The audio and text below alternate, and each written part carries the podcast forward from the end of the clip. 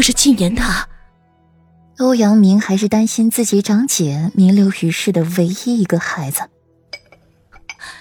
一点风寒罢了，这点都说不出，他怎么做你欧阳家的人？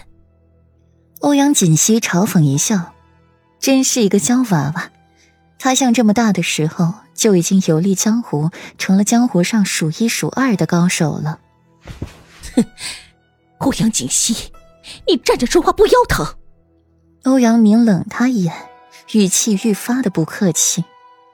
欧阳明，我劝你对本座说话态度最好好一些。我脾气不好，最喜欢扰乱别人计划了。欧阳锦溪眸子猛地一沉，瞧了眼外面天色，不早了，本宫要回去准备访问北周的事宜了。欧阳锦溪桃花眸轻挑，转身便走，一袭白衣胜雪，反烁凌波仙子。七雪婉就是七雪婉，不是陈景怀。最后的忠告，可别怕了去。欧阳锦溪走出了大殿。想起程锦怀这个近十年自己不曾提过的名字，今日却被自己反复提起，心情反复极了。陈锦怀，你早就该死了。欧阳锦溪摸着自己这张脸，眼睛愈发的恶毒。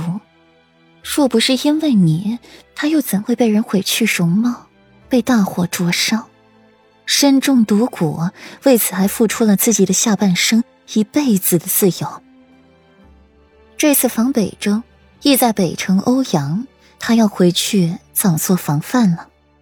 欧阳锦溪瞧了一眼灯火通明的宫殿，寻了一处僻静之地离开，悄无声息。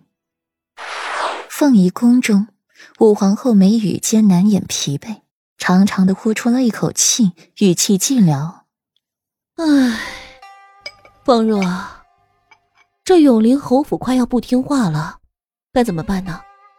今日若不是左权，陛下怎么可能对他们出这般重的惩罚？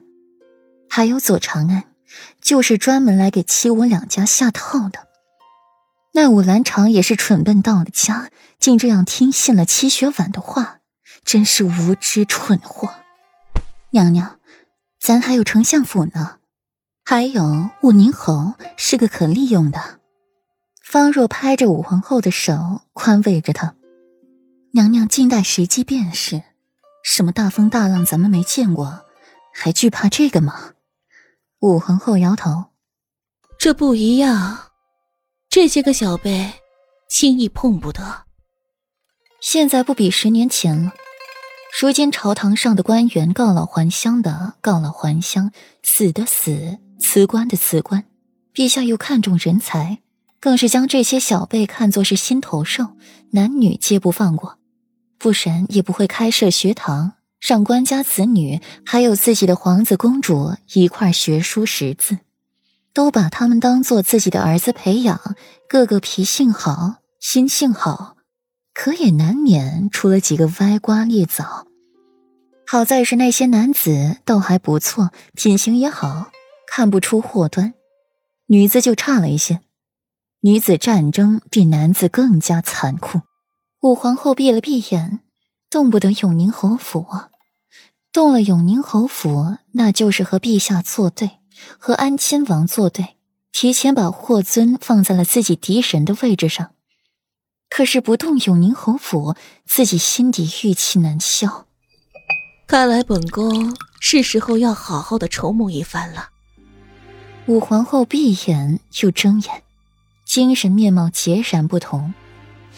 方若，听说明夫人的胎有些不稳固。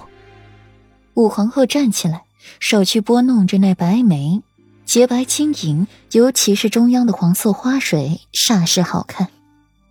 给她送些安胎药过去，让她千万保重皇嗣。老蚌生珠，可是危险的很呢。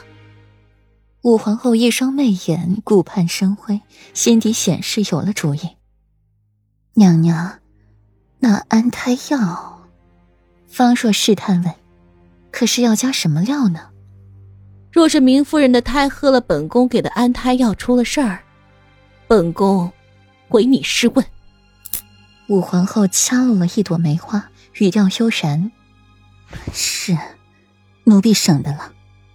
那就是安胎药不能有问题。”方若拂一礼，慢慢的退回去，留武皇后在大殿里。武皇后修剪着梅花，一边剪一边嘴里说话。